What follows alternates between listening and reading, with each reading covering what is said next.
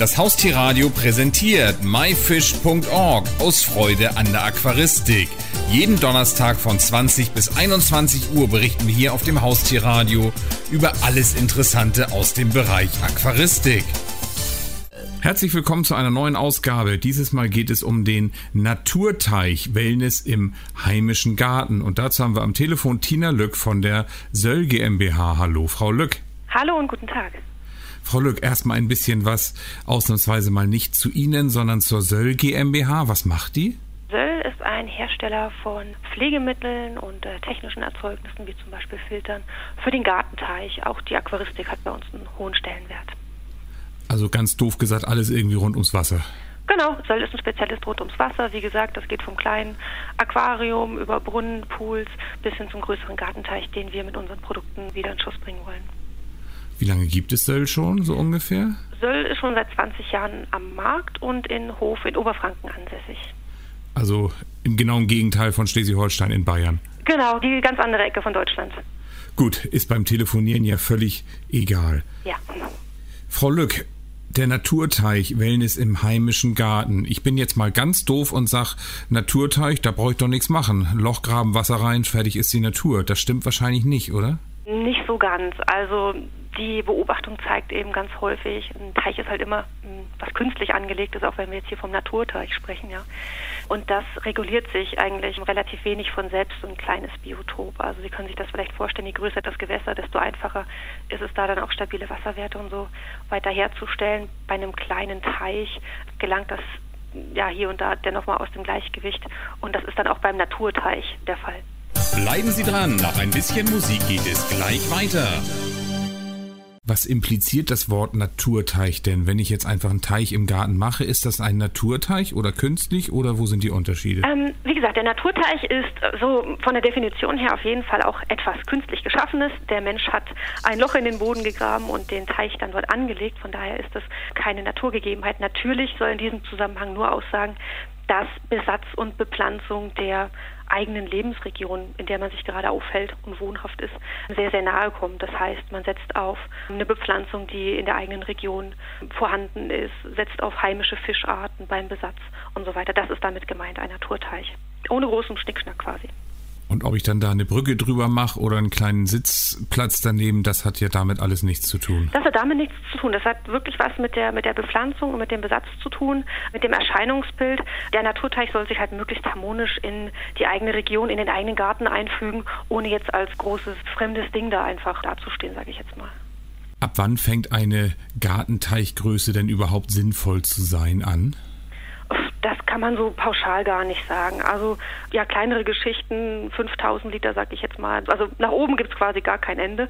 Nur der heimische Garten beschränkt natürlich dann auch das Ausmaß des Gartenteiches, den man da auch installieren kann. Es gibt auch ganz, ganz kleine Mini-Teiche. Auch ein Trend für die Terrasse in den letzten Jahren immer wieder gewesen. Ist natürlich auch möglich. Da muss man aber natürlich sagen, da ist es dann mit der Haltung von Fischen nicht so gut. Je kleiner das Biotop, desto weniger Lebensraum steht dann eben für die Fauna zur Verfügung. Von daher würden wir jetzt davon abraten. Bleiben Sie dran, nach ein bisschen Musik geht es gleich weiter. Aber wenn ich nur so einen kleinen Tümpel habe, so ein paar Liederchen, mhm. dann kippt er doch sofort um wahrscheinlich, oder? Wie heißt das auf Fachchinesisch? Ja, der kippt um, ganz richtig. Also wie gesagt, je kleiner die Wassermenge, desto größer die Gefahr, dass das Ganze aus dem Gleichgewicht gerät. Ausschlaggebend ist halt ganz einfach immer, wie viel Algen dann da drin auch wuchern. Und je kleiner das Gewässer ist, desto höher ist da die Gefahr. Es gelangen immer sehr viel Nährstoffe in das Wasser rein. Sonnenschein im Frühjahr und Sommer trägt dann dazu bei, dass die Algen sehr gute Lebensbedingungen vorfinden. Und dann wird der kleine Tümpel halt leicht, ja, gerät leicht ins Wanken, sag ich mal, und kippt dann tatsächlich um. Wie tief muss ein Teich denn so ungefähr sein, damit er im Winter nicht zufriert? Unsere Empfehlung ist, das kann man auch häufig in, in, verschiedenen anderen Portalen nachlesen, ab der Wassertiefe von einem Meter ist man eigentlich safe, beziehungsweise auch die Fische, äh, sofern sie denn winterhart sind, dass sie dann, dann auch überwintern können und der Teich nicht vollständig zufriert. Am Bodengrund haben sie dann immer noch genügend ja, Wärme, um überwintern zu können. Aber ein Meter ist doch wahrscheinlich für einen ganz normalen Teich schon mal eine stolze Tiefe, oder? Da muss man ja relativ tief graben. Ja, das muss man schon machen. Also wenn man sich dazu entschließt, müssen natürlich die Gegebenheiten im, im eigenen Garten das auch hergeben. Also wir würden auf jeden Fall eine solche Wassertiefe empfehlen, ausreichend Volumen, sonst hat man da auch keinen Spaß dran. Also wenn das Ganze viel zu klein ist, ist die Gefahr relativ groß, dass man dieses Hobby dann nicht allzu lange weiter fortführt, sondern dann einfach die Lust dran verliert, weil das auch keine schöne Optik einfach bietet. Von daher, also ein Meter ist auf jeden Fall ein Muss. Bleiben Sie dran, nach ein bisschen Musik geht es gleich weiter. In meiner Jugend kann ich mich daran erinnern, hatten wir im Garten auch einen Teich und ich glaube, da hat mein Vater im Winter dann irgendeine so Styroporglocke in die Mitte gesetzt ja. und meinte, jetzt friert der Teich nicht zu. War das Schwachsinn? Hm, das sind die sogenannten Eisfreihalter, dass tatsächlich der Teich nicht komplett zufrieren kann und die Fische noch genügend mit Sauerstoff und so weiter versorgt werden. Ist jetzt nicht zwingend notwendig. Im Grunde genommen reicht es eigentlich auch, die Uferbepflanzung einfach stehen zu lassen, nicht komplett zurückzuschneiden im Winter. Rohrkolben und Schilf tragen trotzdem noch dazu bei, dass es genügend Gasaustausch zwischen außen und innen quasi gibt, zwischen oben und unten. Also Eisfreihalter sind jetzt nicht notwendig, sage ich jetzt einfach mal. Ganz, ganz falsch ist es aber auch, wenn der Teich schon zugefroren ist, da einfach mit Hammer und Meißel hätte ich jetzt beinahe gesagt, da ein Loch reinzuklopfen. Das bekommt den Fischen dann nicht so wirklich gut. Aber ich gehe mal davon aus, dass Sie ja jetzt die Expertin sind. Egal, was für ein Teich ich habe, ja. an einer Pumpe, Schrägstrich Filter, komme ich nicht vorbei. Ja, das würden wir in jedem Falle empfehlen. Es gibt mit Sicherheit auch glückliche Teichbesitzer, die auf sowas nicht zurückgreifen müssen.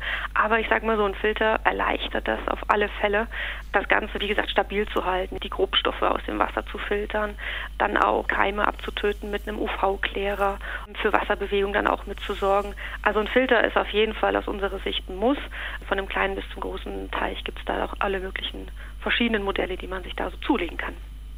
Bleiben Sie dran, nach ein bisschen Musik geht es gleich weiter.